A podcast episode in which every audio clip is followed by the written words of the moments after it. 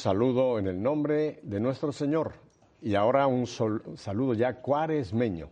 Ya estamos en cuaresma. Estos 40 días que nos van a llevar desde el miércoles de ceniza, que acaba recién de pasar, nos van a llevar después a la Semana Santa, al Triduo Pascual y después a la madre de todas las fiestas, la Pascua. Bueno, aquí tenemos nuevamente a Venezuela bien representada. Recuerdan que la semana pasada tuvimos aquí a esta pareja que era Ricardo y Lucía Luzondo, el eh, eh, venezolano.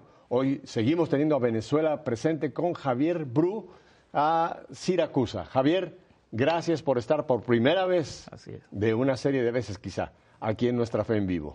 Muchas gracias por la invitación, Pepe. Eso, pues muy, muy, muy contento de poder estar aquí y poder aprovechar la oportunidad de presentar eh, la invitación que me hace el Señor a, comunicar su palabra con la música. Ajá.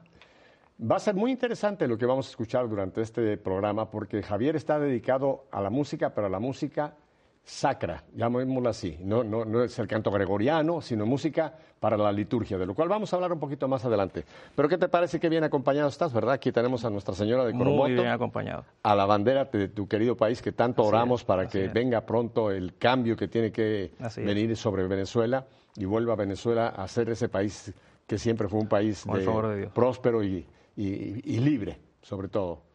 Bueno, Javier, pues antes de que entremos en materia, antes de que entremos en, el llamado que tú le has dicho un sí al Señor a través de la música y de tus composiciones, cuéntanos un poquito de Javier para que la gente te conozca. Bueno, eh, Javier es un venezolano que vino hace cinco años a Estados Unidos y eh, la parroquia de San Dominic en Miami me dio la acogida, la bienvenida y desde hace aproximadamente cuatro años he empezado a componer eh, canciones sobre eh, los episodios del Evangelio para cada domingo. Pero te me vas muy rápido, chico, ya estás hablando de la parroquia y de lo que estás haciendo. No, vamos un poquito, te voy a, llevar así a regresar a Venezuela. Cuéntame de tu familia. Bueno, ¿en dónde eh, naces? yo nací en, la ciudad de Barinas. Me crié en un pueblo que está cerca que se llama Barinitas. Soy el tercero.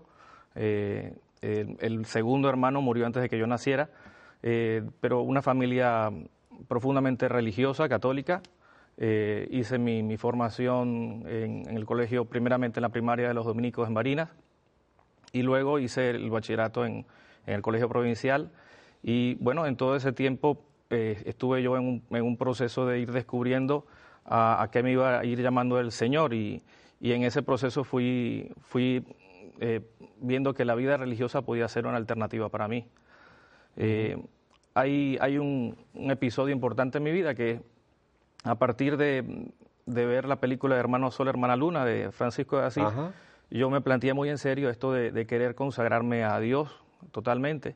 Y bueno, empecé a buscar opciones de, vida consagrada y eh, terminé pues entrando a, la vida religiosa en la Orden de San Agustín. Ese es un poco el, el, preámbulo de lo que ha sido el, proceso vocacional de, mi infancia ¿no? y de, mi juventud también. Ahora, tú me comentabas antes de que entráramos en, el programa de que eh, por la parte de tu familia eh, paterna eh, ha habido una gran, una, gran llamada también a, la entrega completa, sí, Sí, sí, Bueno, mi papá estuvo también en la vida religiosa y estuvo en el ministerio sacerdotal 19 años y en el año 66 eh, pidió la dispensa y, se casó con mi mamá. Pero bueno, esa, impronta estuvo ahí en la familia eh, durante toda mi formación de infancia y de juventud, ¿no? Eh, los dos apellidos que, que hemos mencionado, Bru, ¿es de qué origen? Bru es catalán. Catalán, o sea, la parte paterna, paterna catalanes. Y, luego Siracusa. Siracusa sicilianos. Siciliano. Sí. O sea, está España e Italia. España e Italia. Que están ahí pegadas en el Mediterráneo. Sí. Ajá. Sí, eh, yo recuerdo también que en, la, primaria eh, empecé a destacarme también en el ámbito musical y pronto pues mis papás me pusieron a, aprender órgano, pero como era un instrumento muy grande y no era muy práctico para llevarlo a reuniones o cosas así, inmediatamente empecé a practicar con la guitarra y bueno, ahí me sentí mucho más a gusto. Entonces ya desde joven empecé a componer canciones. En el, colegio había festivales que hacían anualmente a, en honor a la Virgen y entonces ya ahí componía algunas canciones, algunas de ellas ganaron algún festival. Mm. Y bueno, ya desde aquel tiempo eh, había esa inquietud también por, por desarrollar un poco el, el, tema religioso a través de la música. Pero bueno, honestamente me sentía con, con dificultad a veces para poner algunas letras a, la música. La música me salía fácilmente, pero, pero la letra no tanto, ¿no? Y, hubo un, un tiempo largo en donde eso lo dejé en stand-by y dejé de componer y me dediqué pues a la formación más académica. Eh, para los que no hablan inglés, dejar en stand-by quiere decir poner entre paréntesis, como dicen, dejarlo de momento en el aire, ¿verdad? Así es, así es. Y bueno, eh, ese, ese proceso de ir descubriendo lo, que era mi vocación, pues eh, me llevó a, darme cuenta que había una, una, llamada a comunicar la palabra de Dios con, con los talentos que tenía hubo algunos episodios de, de retiro en, alguna comunidad carismática, en, Fuente Real, en Barinas, en donde yo empecé a ver que esto de tocar la guitarra y de cantar pues le hacía bien a la gente. Y entonces eh, son, son experiencias que me fueron llevando a, darle forma más adelante a lo que está, está haciendo hoy una, una llamada más concreta al, al Ministerio de la Música. ¿no? ¿Qué tal si empezamos por, oh, como dicen, para muestra basta un botón, que vamos a tener varios botones? Tengo entendido que tienes un, canto que sería quizá nuestro primer canto de escucharte, compuesto por ti, que es Mar Adentro. Sí. Es un canto, te menciono porque esta barquita que tú ves delante, hace muchos años que la tengo, desde el año 2000, porque en el año 2000, si tú recuerdas, el Papa en aquel momento, Juan Pablo II, no era todavía San Juan Pablo como ahora, nos dio un lema para el nuevo milenio cuando nos dio aquel famoso documento Nuevo Milenio y Neunte. Y la cita era Lucas 5, que es mar adentro, bogar mar adentro.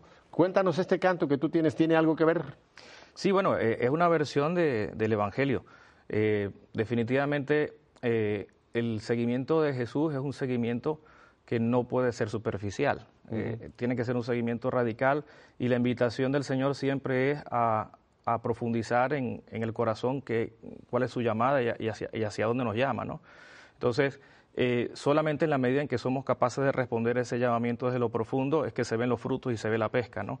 Entonces, este canto pues, es una versión de este episodio que, que nos, trae a, la invitación de, ser capaces de, ir adentro de, nuestro corazón y, y comunicar profundamente esa experiencia de Dios. A ver, pues eh, debútate en EWTN y Radio Católica Mundial con Mar Adentro.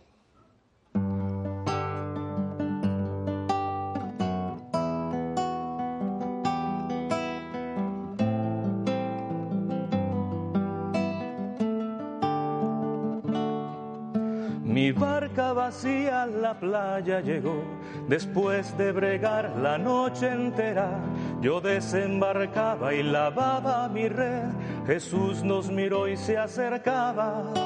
La gente al maestro quería escuchar, porque la palabra de Dios explicaba. Subió a nuestra barca y allí se sentó, porque frente a él se agolpaba. Estando en mi barca les habló el Señor en el lago de Genezaret.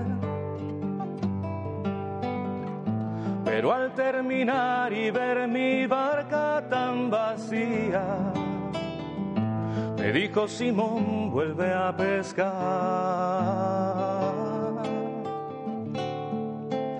Mar adentro, navega y tus redes echa al mar alma. Para adentro, remando la pesca encontrarás. Búscala, mar adentro. Le dije, maestro, venimos del mar, después de bregar la noche entera. Ya ves que hemos vuelto sin nada a pescar, pero sea como tú quieras. Según me lo dijo, la red volví a echar y en ayuda nuestra otra barca venía. Las redes rompían de tanto pescar y casi las barcas se hundían. Postrado le dije, apártate, Señor. Mira que soy un pecador. Me dijo, no temas porque ahora tú, Simón, de hombre serás un pescador.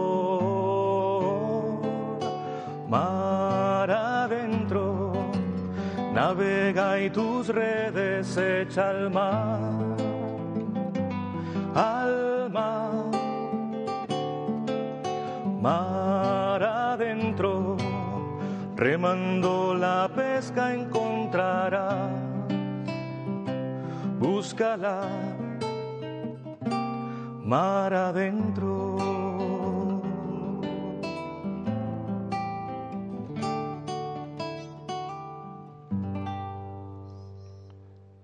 Es la palabra de Dios. Así es. O sea que no tienes tú que, en cierta forma, buscar autoría de, la letra, sino decir, está en la palabra de Dios, es para todos nosotros.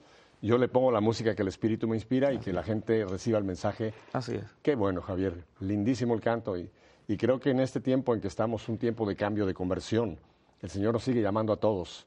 Porque el llamado no fue solamente a Simón Pedro o a Andrés, sino el llamado es a todos nosotros. Así es. Este tiempo de cuaresma es una invitación importantísima que tiene la Iglesia para que caigamos en cuenta de que el, seguimiento de Jesús no es solamente una decisión de un momento, sino es una renovación diaria. es, un, es, un, proceso de, conversión permanente. Y si no somos capaces como, como, individuos, como comunidades, como iglesia, de dar ese signo de, conversión y de renovación, no, no somos realmente e, ese espíritu vivo que, que transmite el reino de Dios.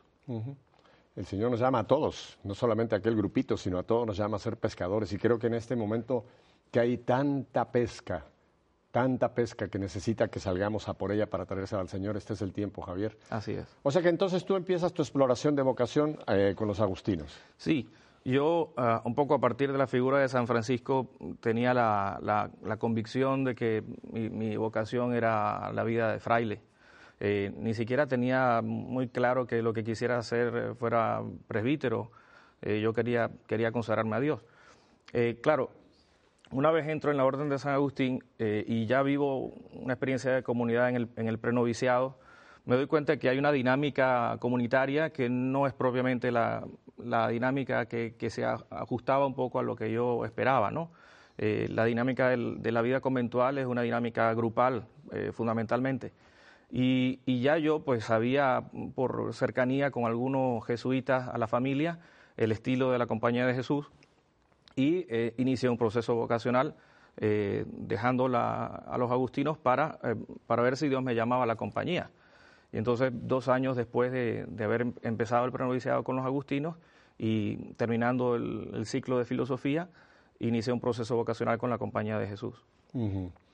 Eso sí ya te ponía en una dirección más como tú mencionas al, sacerdoce, sacerdote al presbítero. Porque, la compañía es, una orden de clérigos regulares, que también hay hermanos, pero, pero sí apuntaba más, más propiamente hacia la vocación sacerdotal, ¿no?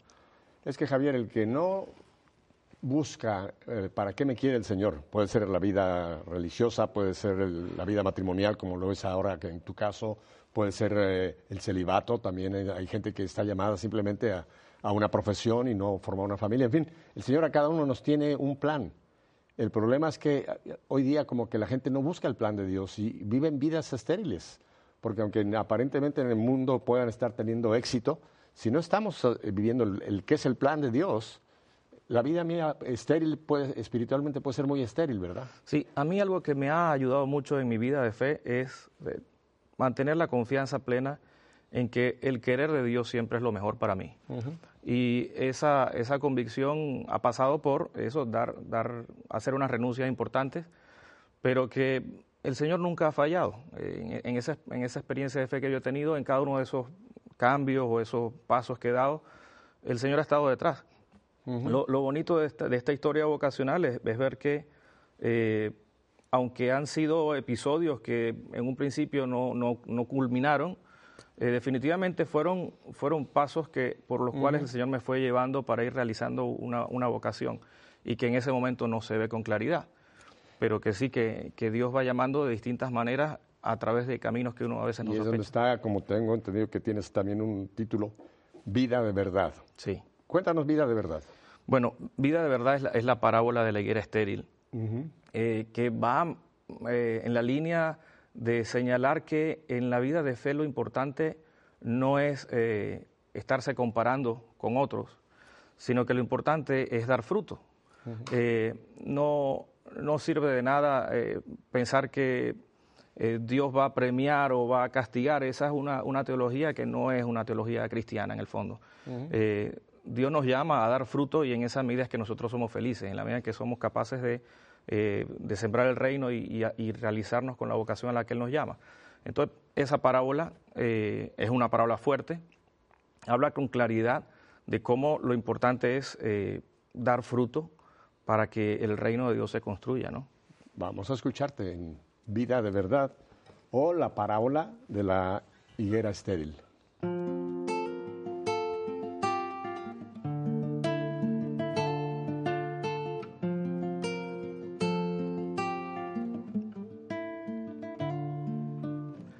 Algunos fueron a ver a Jesús y le dijeron, Maestro, Pilato ha matado en el templo a unos galileos que iban a ofrendar. Pero Jesús preguntaba, ¿se creen ustedes mejores? Si no se arrepienten seguro que algo parecido también sufrirán. Recuerdan a los que allá en Siloé bajo una torre. ¿Acaso tenían más culpa que los habitantes de Jerusalén? Seguido les preguntaba, ¿se creen ustedes mejores? Si no se arrepienten seguro que algo parecido también sufrirán. No se trata de medir si eres más justo. Solo busca ser fermento y dar tus frutos.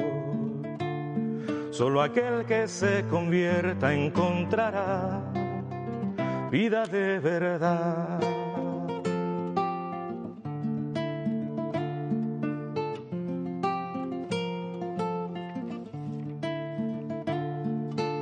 Y a los presentes Jesús les contó, tenía un hombre una higuera que había plantado en su viña, pero al no dar fruto fue a su viñador. Le dijo, tengo tres años queriendo tomar sus higos, pero no me ha dado ninguno esta higuera inútil, mejor cortala. Entonces el viñador contestó, Señor, si tú lo permites, podría mover de su entorno la tierra y abono de nuevo poner. Mas si pasado ya un año, la higuera no ha dado fruto, según me has pedido ya no ocupará espacio inútil, yo la cortaré. No se trata de medir si eres más justo, solo busca ser fermento y dar tus frutos. Solo aquel que se convierta encontrará vida de verdad.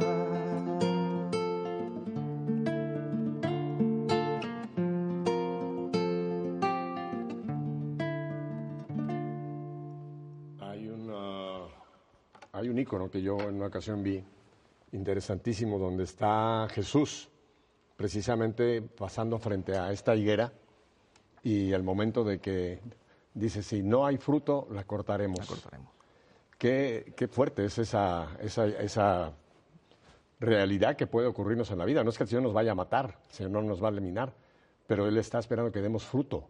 Y si no hay fruto, no tendremos la vida eterna por toda la eternidad. Es que lamentablemente muchas veces eh, nuestra fe nos centramos más en las limitaciones, en las culpas, que en, en lo productivo que podemos hacer.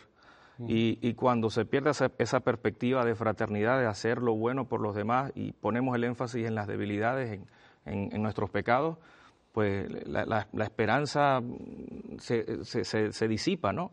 Entonces, esta parábola habla muy claramente de eso. Lo importante no es fijarnos tanto en nuestras propias miserias, que son muchas, sino en poner la confianza en Dios y, dar los frutos que Él nos pide. Así es, Javier. Y cuéntame, después de esta experiencia con los agustinos, después de tu experiencia con los jesuitas, entonces, eh, ¿qué pasa con Javier? Bueno, eh, la experiencia del noviciado de los jesuitas fue una experiencia muy, muy importante, eh, pero bueno, en la compañía de Jesús se trabaja muy bien el discernimiento.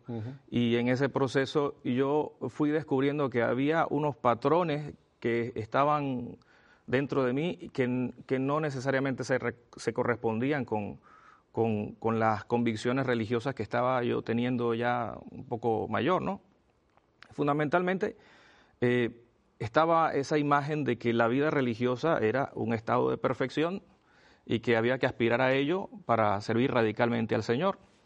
Y bueno, eh, no siempre lo más perfecto es lo mejor. Y yo fui descubriendo que eh, mi vocación no era la de la vida consagrada. Eh, fue un proceso duro, porque yo me sentía muy, muy feliz y muy realizado como, como religioso, pero fui descubriendo que eh, había elementos de mi vida personal que apuntaban más bien hacia una vida de, pareja o de matrimonio. Entonces, a tiempo, antes de hacer los votos perpetuos, pues dialogando con el maestro de novicios, eh, pues decidimos que lo conveniente era, era tomar un tiempo y, y, en, ese, en ese periodo pues ver con claridad si Dios me estaba llamando a, la vida de, matrimonio o de, pareja, ¿no? Entonces dejo la compañía de Jesús, eso fue en el año 90 y, no, en el año 2000. Dejé la compañía de Jesús y empiezo un, proceso ya vocacional, más bien como laico, de ver si efectivamente ahí yo puedo dar los frutos que, Dios me va pidiendo. Sí. Hay un, episodio largo en, ese, en ese tramo que tiene que ver con el, descubrir que eh, hay una manera eh, auténtica de vivir el cristianismo como laico, que eh, primeramente yo no, lo veía como claro.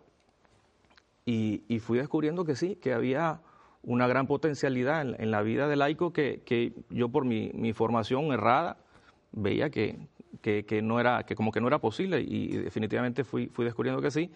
Y en ese proceso vocacional aparece la que hoy es mi esposa, Luisa María, que nos conocimos en una, en una obra de teatro que estaban haciendo los jesuitas en la Universidad Católica. Y bueno, empezamos un proceso de noviazgo muy bonito. Eh, estuvimos unos tres años de novios y bueno, y decidimos casarnos y hasta el día de hoy ya, ya son 13 años que, que llevamos de matrimonio y y ha sido un, proceso también de construir la fe a partir del sacramento, que, que, es una dimensión también que...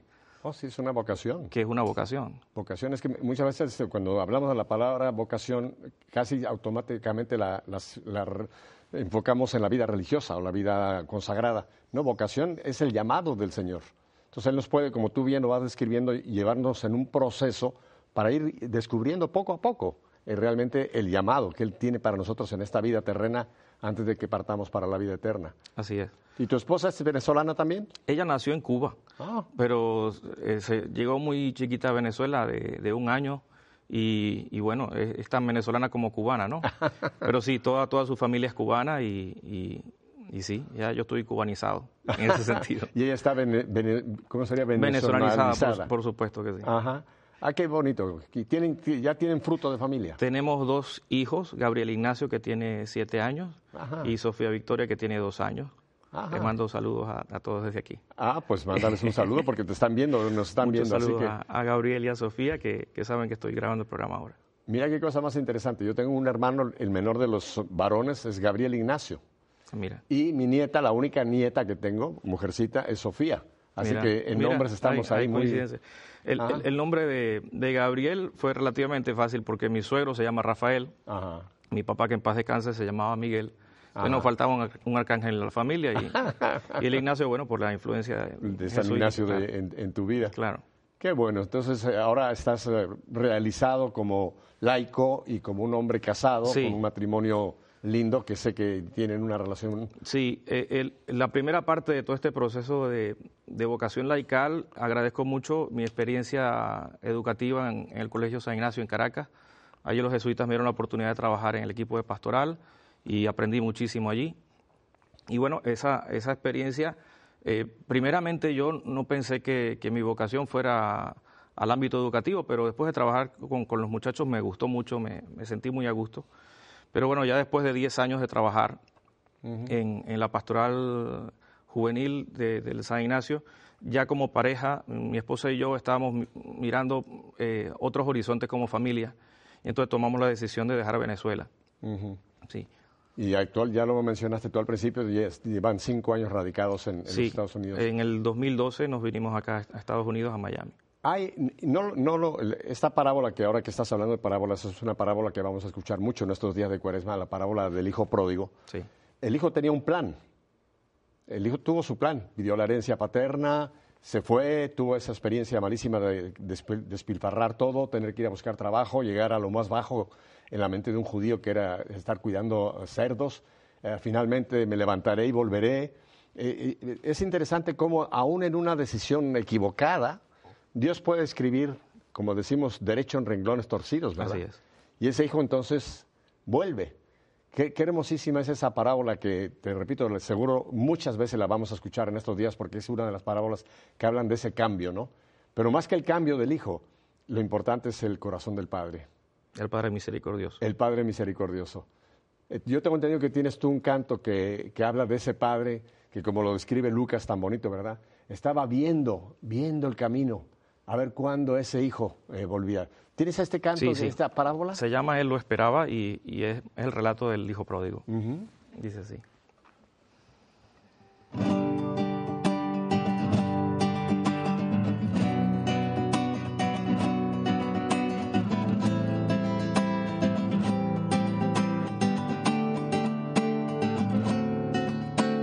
Al hijo menor vio marchar, pidiendo su herencia y tomando sus cosas se fue hasta un lejano lugar.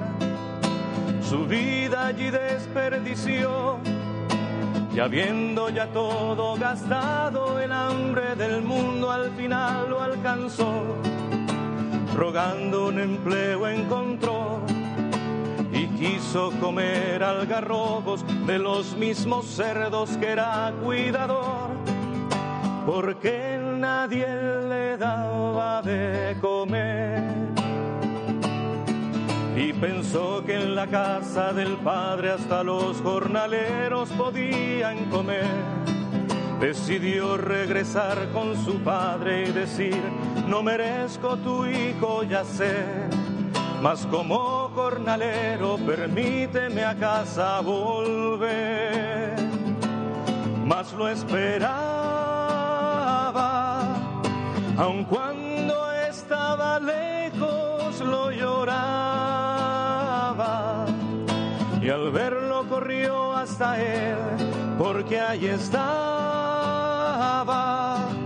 Su gozo no podía contener aunque se fue, él lo esperaba.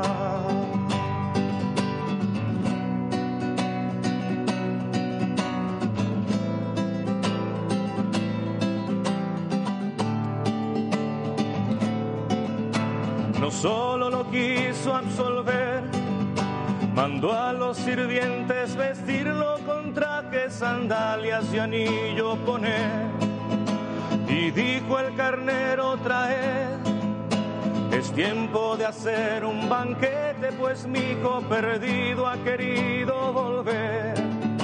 Mas su hijo mayor díjole, yo que siempre fiel te he servido sin ningún mandato de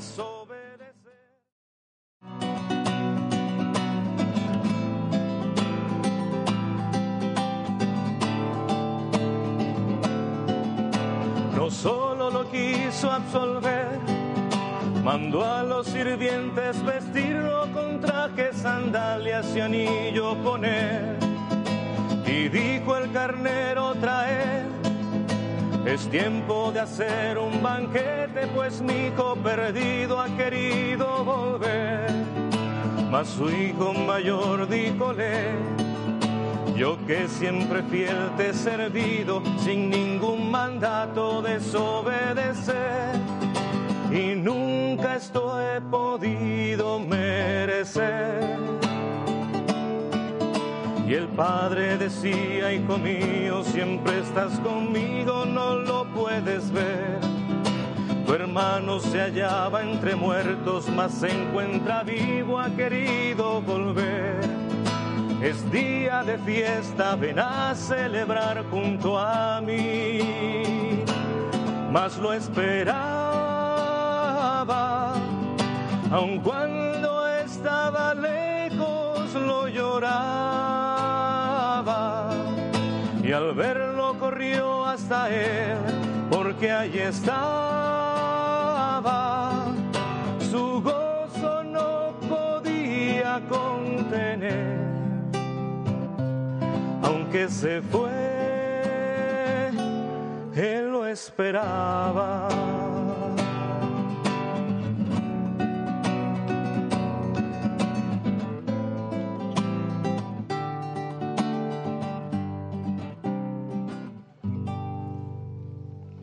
Esta, parábola eh, es tan, tan actual, Javier, tan actual no es una historia bonita que nos contó el Señor, sino lo que refleja la, historia, la parábola, ¿no? Muchas veces apuntamos hacia el hijo pródigo y decimos el malo, el que se fue, el que traicionó al padre. Eh, a veces nos quedamos con el padre, que es importantísimo, ¿no? Que sale a, recibir ese. Pero al que muchas veces ignoramos y quizás muchos de los que estamos en cosas de iglesia, quizás nos parecemos no al que se fue, ni al padre, sino al hermano mayor. Es que ahí estamos retratados todos. Ahí estamos retratados todos, pero sobre todo, fíjate que yo esto lo uso mucho, la gente que estamos dentro de iglesia. No, no, hemos, no nos hemos ido de la casa del Padre, estamos en la, en la casa de Dios, en, la iglesia, pero no tenemos el corazón de misericordia del Padre. Y eh, tú lo acabas de poner cantado muy lindo, cuando dice, ese hijo tuyo. Ni siquiera dice mi hermano. Así es. Ese hijo tuyo, ese hijo malo, e, ese es. Yo creo que... ¿Acaso soy yo el guardián de mi hermano? es la misma actitud. Cuando esa actitud se, se instaura en nosotros, perdemos el sentido de fraternidad y, y, todos los males vienen después. Pero más que el sentido de fraternidad, yo creo que perdemos eh, o, adolecemos de misericordia, Javier. Así es. Porque lo que el Padre refleja es esa misericordia, ni una palabra de, de recriminación, ni una palabra de malo, mira, ahora te voy a poner como un esclavo, ¿no? Traigan el anillo, traigan el vestido, traigan las sandalias, maten un animal, vamos a hacer fiesta porque este hijo mío el otro es el hermano tuyo. Lo que pasa es que la misericordia es buena cuando le toca a uno, pero cuando se la dan al otro empiezan los recelos. Entonces, eh, la, parábola es, vigente, porque es que todas las personas que tratamos de seguir un, modelo de fe, siempre estamos tentadas a creer que tenemos los méritos para, y precisamente Jesús se encarga de dejarnos muy claro que el amor y la misericordia de Dios no se ganan por méritos. Así es, Javier. Yo estoy seguro que para estas alturas del programa hay mucha gente ya que se está preguntando, ¿dónde puedo yo acceder? Esta música tú ya la tienes, eh, está disponible para que se pueda comprar en, eh, no sé, en, ¿cómo, es tu, material? Bueno, lo que pasa es que la, última parte de la historia hay, hay, que hacerla, ¿no? Yo empecé a componer estos cantos, la verdad, como una colaboración para el Ministerio de Música de mi parroquia. Eh, allá, por cierto, saludo a la gente de San Dominic que, me ha apoyado con, todo esto. Eh, yo eh, empecé a, darme cuenta que cuando había que elegir los cantos de la misa del domingo, pues habían cantos relacionados con el tema, pero no había muchos episodios del Evangelio musicalizados, ¿no? Hay autores muy, muy buenos españoles que, lo han hecho, pero son de los años 70. Entonces la música, y, y, no solamente eso, sino que faltaban, faltaba versiones de, Evangelio. Eh, entonces yo eh, me propuse em, empezar a hacer uno que otro, no me, no me, no me, en un primer momento no quise hacer una hemeroteca de esto, pero sí que eh, se me hizo fácil, empecé una semana tras otra a escribir un, un canto sobre el Evangelio y, y, dije, pues si esto lo puedo hacer, es un servicio que puedo dejar a la comunidad y es algo que queda para otra gente que también lo, lo quiera hacer. Entonces, claro, yo he estado estos, estos últimos tres, cuatro años escribiendo las canciones y producir la música cuesta dinero. Y, honestamente no, me, he puesto a, buscar un poco las, personas que me puedan ayudar a, producir este material en serio, en, gran escala, porque son muchas canciones. Pero sí, sí, ya hice un primer esfuerzo hace un par de años y se produjo un tema con la ayuda de Alfredo Mateo, un, productor venezolano. Eh, de, eh, el, episodio donde Jesús dice que si el grano de trigo no muere no da fruto. Entonces, ese tema ya está producido y se va a lanzar en las próximas semanas. Eh, entiendo que la fecha tope para que esté en las plataformas digitales es el 18 de marzo de este año, pero quizás ya esté un poquito antes y ahí van, van a encontrar un primer, ya, eh, un primer sencillo ya producido como Dios manda. Eh, sin embargo, mientras reúno un poco las condiciones para producir más canciones, monté una página web donde hay un blog en donde estoy colgando semanalmente cada uno de estos temas eh, con un poquito más de cinco o seis días de antelación para que o los directores de coro, o los agentes de pastoral o los que trabajan con grupos juveniles, si quieren tener eh, la música del Evangelio del domingo, puedan acceder a través de la página web. Ahora mismo la tenemos en pantalla, voy a leerlo para nuestra gente de radio, porque ya le hemos puesto tres o cuatro ocasiones en pantalla. Y es muy fácil, Javier Oficial, javieroficial.com. Así es. Y esa es tu página donde... Es la página web, entonces ahí hay un blog en el que estoy colgando todas las semanas un video casero que estoy haciendo en mi casa, pero ahí está la música y la letra, que es lo importante. Eso no tiene fines de lucro ahora. Lo, fundamental es que la gente pueda tener acceso a la canción y la pueda compartir en esas comunidades si les resulta útil. Es algo completamente gratuito, simplemente entrar allí y, por supuesto, si les gusta, que lo compartan ¿no? y que se suscriban a la página de YouTube porque eso pues ayuda a que se extienda el, canto a, más personas, ¿no? Vamos a volver un momentito otra vez al, tema de esta, esta, temporada litúrgica en que estamos cuaresma. Tengo entendido que tienes un, canto que yo me imagino que sé de dónde procede, que dice quien esté libre de, quien esté libre de pecado. A ver, ¿de dónde procede? yo no estoy. Y yo creo que en tiempo de cuaresma, una de las cosas que el Santo Padre nos ha pedido es precisamente que nos demos cuenta cuántos falsos profetas andan predicando evangelios falsos por allá, cuántos corazones secos están en este momento, y es que quizás eh, como se ha perdido casi el sentido de pecado, Javier, hoy día, hoy día ya todo está bien, todo es normal. Todo, todo ya como es la moda, haga cada quien lo que le parezca. Hemos perdido, ya lo habían dicho los papas anteriores, se está perdiendo, Pablo VI decía, se está perdiendo el sentido de lo que es el pecado cuéntanos de este canto que va en esa línea, el que esté libre. Sí, hay, los dos extremos en la iglesia. Eh, el, extremo de, que todo es pecado y el extremo opuesto, que es este, en donde no hay responsabilidad alguna eh, de, entender que, lo que nosotros hacemos influye en la vida de los demás y, el daño que hacemos tiene, tiene repercusiones y, eso es pecado. Entonces, eh, ese pecado que, lastima, que daña, que, rompe con la fraternidad, estamos todos ahí metidos en eso, o sea, ninguno de nosotros está exento de, pecado. Hay, gente que hace mucho hincapié en decir que no, que yo mi relación es personal con Dios y, yo con eso, con hablar con Él ya, ya, tengo, pues, pues no, o sea, porque diariamente nosotros... Ah, son los que tienen conexión directa con Dios, que no, necesitan la iglesia. No, porque es que la... Yo no quiero saber de esos curas que son, eh, que son pedófilos, yo no quiero saber de, la confesión, eso ya está fuera de moda y yo tengo línea directa con Dios. En la, en la en la fe cristiana la relación está completamente mediada por las personas. Eh, eh, eso, eh, si, no creen eso, está en otra religión. Pero en el cristianismo la fe está mediada por las personas. Entonces, esa mediación es la que nos, marca un compromiso con, los demás que, que, definitivamente Jesús lo señala claramente. No es que lo que hubiera hecho la mujer estuviera bien, no la está justificando, pero sí está dejando clara que los otros no son quienes para darle una pena de muerte a esta mujer. Esta es la mujer que es sorprendida en adulterio. Es la mujer adultera. Y que la iban a, lapidar. A lapidar. La famosa, la famosa escena que el, que el que esté libre de culpa tome la piedra sí. y arrójela. Así es. Nadie pudo recogerla, ni se atrevieron a recogerla. Así es. Se llama así, quien libre esté de pecado.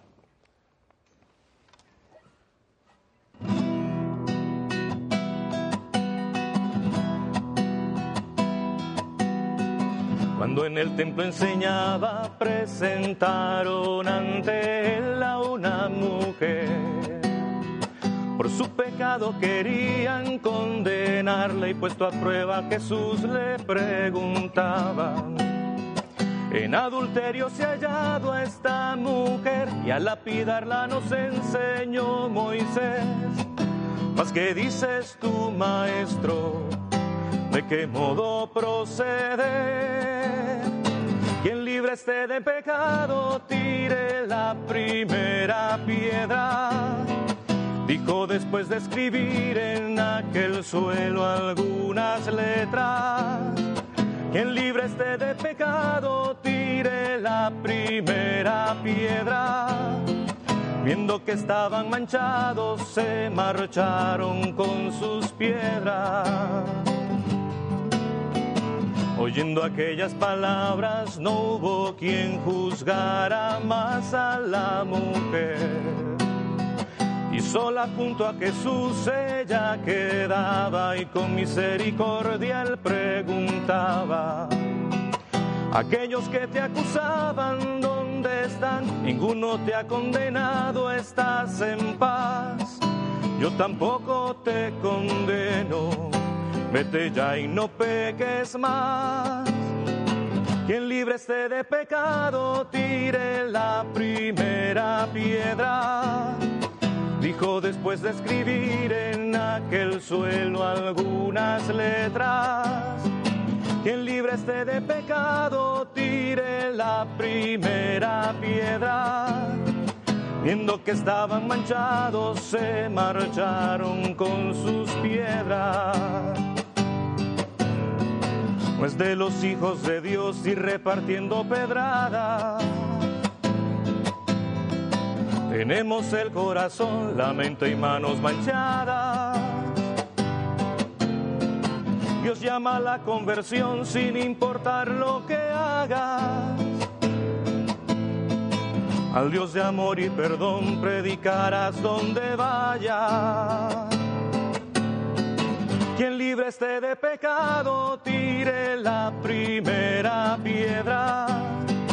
Dijo después de escribir en aquel suelo algunas letras. Quien libre esté de pecado, tire la primera piedra. Viendo que estaban manchados, se marcharon con sus piedras. Viendo que estaban manchados, se marcharon con sus piedras. Pudiéramos decir, Javier, que eh, todos estos cantos que hoy nos has regalado eh, son primicia en televisión. Así es, así es. Y en radio, en Radio Católica Mundial, por supuesto. O sea que estamos descubriendo un, un, un, un talento enorme que Dios te ha dado y que hoy lo has venido a compartir con todos nosotros. Sí, no, yo, yo estoy muy contento porque hasta ahora eh, estos son cantos que se han cantado en la, en la parroquia, pero que, que el que no va a la misa de San Dominic no se entera que existen, ¿no? Y por eso... O sea que ni siquiera en la misma ciudad de Miami son conocidos. o sea, Es que, es que yo eh, soy director de- del coro de, de la, de la, de la misa de- parroquia, y, y no, no me puedo mover de ahí tampoco, ¿no? Ajá. Entonces, porque estoy a cargo de... Bueno, pero ya te has metido en tremendo lío, chico. te has metido en tremendo lío estando acá porque estoy seguro que igual que yo estamos encantados y realmente admirados de lo hermoso que ha sido esa, ese binomio que has hecho la palabra de Dios con, con la música inspirada, poniendo, como dices, el Evangelio en música. Pero esto mucha gente va a decir, bueno, ¿y, Javier da conciertos? ¿Has dado Sí, conciertos? sí, eh, hemos dado ya dos conciertos. Pero en eh, la parroquia. En la parroquia. En la cuaresma pasada hicimos un concierto con la selección de, de cantos que eran propios de los tres ciclos litúrgicos eh, de la cuaresma. Da para unos 14 o 15 cantos. Y en Adviento también tuvimos eh, un concierto de Adviento Navidad. Y claro, es, es un concierto muy bonito porque los músicos de la, de la comunidad se integran. Hay gente muy valiosa allí, hay, hay músicos muy buenos. Está la directora Sahili Cánova, que es una excelente pianista. Y bueno, todos los músicos que están allí, la gente de la percusión, con un sonido muy tropical además, porque es una comunidad muy cubana. Entonces, toda esa gente me acompaña en el concierto y la verdad es que el, el- el sonido es mucho más completo que, que Pero todo lo tienes por ahora, digamos, lo tienes todo puesto, todos los huevos en una canasta que es la parroquia San Domingo. Sí, a- Tú estás abriendo sí. aquí una caja de Pandora, en cierta forma. Porque hay muchísima gente que ya tiene tu dirección y que te van quizá a querer invitar. ¿Tú estarías en posibilidad en un futuro de eh, dar conciertos Sí, en claro. algún otro país, en algún otro... Claro, claro. eh, eh, es simplemente cosa de apuntar agenda y ponernos de acuerdo. Ya lo acaban de oír. Es cosa de tomar la dirección de Javier, ya comunicarlo con él, ver fechas y poder, poder ir a dar un concierto claro. Eh, a, a donde se te Con invite. mucho gusto, para, para eso estamos. Ahora, les hago una advertencia. Si van a invitar a un músico católico, tienen que darle un buen estipendio. Oh, sí, sí, porque la- los católicos somos muy buenos para decir, ay, que venga, que venga gratis, lo invitamos a mi parroquia. No, no, señor. Él tiene una familia, tiene dos hijos que mantener, tiene su esposa, y él, si, si se le invita, Sí. obviamente, es- en esto los católicos tenemos que aprender, tenemos que ser generosos para apoyar este ministerio. Además, si la gente te quiere apoyar, en tu página web hay algún sitio donde la gente que quisiera hacer alguna donación para ayudarte Ahora en la mismo, producción. ahora mismo no, pero eventualmente vamos a hacer un link allí para que la gente que quiera pueda, pueda apoyar con eso, porque en la medida en que haya ese aporte, pues se pueden producir las canciones de manera profesional y no tener el, el video casero ahí en YouTube. Sí, porque actualmente tú tienes un trabajo secular, Sí, o sea, sí. tú, Sí, provees para tu familia. Sí, yo, eh, yo no me gano la vida haciendo esto. Esto, esto es una vocación. Eh, pero bueno, el, el que pueda ir dedicando más tiempo a hacer esto, de pronto puede implicar que tenga que ir dejando otros compromisos y, y, como dices tú, sí, sí requeriría que este trabajo pueda, pueda tener el, el soporte económico para poder realizarse. Yo creo que el Señor te está abriendo una puerta a un ministerio mucho más amplio de lo que ya has hecho de tu trabajo en la parroquia, que es muy valioso lo que ya has realizado y eso demuestra que eres un hombre de, de iglesia, un hombre que sabe lo que es pertenecer a una comunidad. Pero por lo que hemos oído en esta tarde, Javier, creo que ustedes estarán de acuerdo conmigo, eh, es muy amplio y, y tienes una calidad extraordinaria. Muchas veces nosotros buscamos música en hermanos evangélicos, que tienen buenas producciones, hay que reconocerlo, y que nos llevan en cierta forma muchos años delante en, en la producción. Pero es, hora de que apoyemos también los talentos católicos, como tenemos hoy, a- aquí a Javier, a Javier, Javier Bru, para que te apoyemos y realmente tú puedas hacer más amplia esta palabra de Dios con tu música. Sí, eh, yo lo agradezco mucho y definitivamente esto es, es un llamamiento del Señor al cual yo, yo trato de responder lo, lo mejor que pueda y, y en ese sentido estoy confiado de que si es su empresa, Él pondrá también, eh, tocará los corazones para que esto pueda llegar a más personas. Sí, pero los corazones hay que hacerlos que escuchen, porque que muchas veces, te repito, te- creo que estarán de acuerdo conmigo, muchas veces los católicos sobre todo pensamos que todo es gratis y que si viene un músico, bueno, qué bueno, lo aplaudimos, quizá le damos un regalito de recuerdo del país y que Dios lo bendiga. Sí, pero Dios lo bendice a través de nosotros. Claro. Y en eso tenemos que aprender. El único texto de toda la escritura que donde Dios dice ponme a prueba es en el dar. Malaquías capítulo 3, búsquelo. Es el único texto, y tú que tienes buena teología, donde Dios dice ponme a prueba y diezma, o sea, coopera, da para la obra del reino de Dios. Algo que me, me llama mucho la atención, Javier, es también la formación eh, teológica que tienes. O sea, que tú no solamente cantas, sino también predicas con, eh, cuando haces un concierto. También te- tienes esa, esa extensión de proclamar la palabra. Sí, porque el contenido de las canciones es la palabra de Dios. Y- Claro. Y, lo que hago es hacer un comentario breve, una aplicación antes de cada canción para poder un poco situar de qué va el, el canto, ¿no? Eh, yo te decía antes que estuve sin componer mucho tiempo, porque aunque la música se me hacía fácil, la letra no. Y claro, lo que pasó en medio es que al, trabajar en el Colegio San Ignacio me vi un poco la necesidad de formarme mejor y, estudiar la, teología. Y ese, y ese periodo de, de estudiar teología es el que me ayudó un poco a tener más seguridad y, y más dominio un poco del lenguaje a la hora de decir las cosas, porque cuando uno compone y pone letras, la dificultad está en decir, bueno, esto está bien dicho, eh, sobre todo eh, para nosotros los católicos hay que tener cuidado con lo que se dice, no se puede decir cualquier cosa. Claro. Entonces, eh, la teología me ayudó a eso, definitivamente, a, a estar más seguro de lo que lo que digo está, está bien. Ahora déjame te hago una pregunta que seguramente tam- también se están haciendo las personas. Cuando tú, por ejemplo, en, en la misa del domingo, tú vienes con el Evangelio y ya con música, ¿esto se le reparte a la gente hojas para que ellos puedan también... Tenemos un proyector Oh, ok. y entonces la gente puede seguir la letra allí. Porque es muy importante que el pueblo también se una al canto. Sí. O sea, no, no es solamente un concierto de un solista. Sí. Eh, claro, hay, hay cantos y hay músicas que son más propias para la participación que otras. Definitivamente, estos cantos que son versiones del Evangelio no necesariamente son un canto que la gente pueda agarrar de inmediato, pero por eso procuro que sea en el momento de la presentación de los dones, que es más bien un momento que la liturgia tiene previsto que pueda ser de oración. Y bueno, hasta ahora eh, ha tenido buena acogida, la gente le, le- le ha gustado y, y lo agradece y por eso lo he seguido haciendo, ¿no? Claro, eh, pero no, no está bien pensar que sean solo cantos para la liturgia. Eh, la, la motivación inicial ha sido prestar un servicio a la liturgia, pero es el Evangelio. Claro. Esto la idea es que gente que no va a misa también pueda escucharlo y, y- y pueda se- eh, sentirse tocada por la palabra de Dios. De los ah, cinco cantos, cuatro que llevamos hasta este momento, todos tienen un mensaje que le puede llegar al alejado. Así es. Y más, no solamente en cuaresma, en cualquier momento, porque estas lecturas que hemos eh, escuchado no se restringen exclusivamente a este tiempo litúrgico, sino puede ser en cualquier momento. O sea, una, usted en la casa, que ponga esta música, si la baja, a lo mejor un hijo suyo, su marido, qué sé yo, al escucharlo puede estar, la, acuérdese, la palabra de Dios es viva y eficaz y penetra, y eso es la pura palabra de Dios. Así es. Tenemos un canto que te lo voy a pedir que no lo dejes como, como la, cereza del pastel, que eh, dice este canto, solo el grano cuando muere. Explícanos un poquito y con este canto nos vamos a despedir. Quiero aprovechar para darte las gracias, Javier. Gracias a ti, Pepe. Tú vas a volver acá con nosotros, eso se los prometo. Por favor de Dios. Pero cuéntanos para que nos despidamos con solo eh, cuando el grano muere. Bueno, eh, tenemos muy claro que solamente nacemos a, la, vida, a la vida plena en la medida en que morimos a nosotros mismos, morimos a, nuestros egoísmos, a, nuestras limitaciones personales que, que, nos alejan precisamente de ser generosos con los demás. Entonces, eh, esta es una frase que está tomada del momento final en el que Jesús está prácticamente despidiéndose de, sus discípulos y está diciendo, mira, ah, el que si el grano de trigo no muere y da fruto, eh, eh, no, no, puede, no puede definitivamente germinar para la vida eterna. Este es el canto, dice así.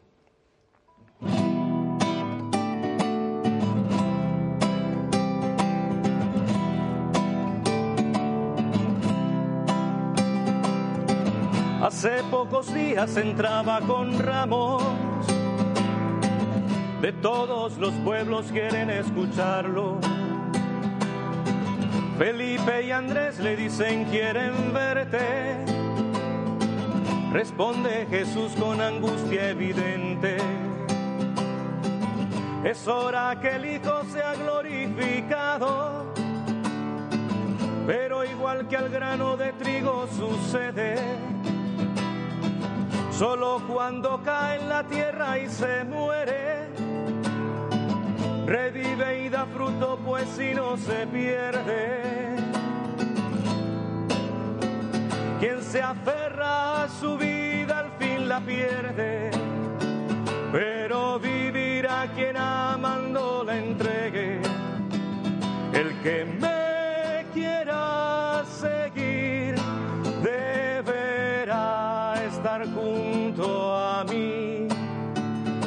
da fruto solo el grano cuando muere.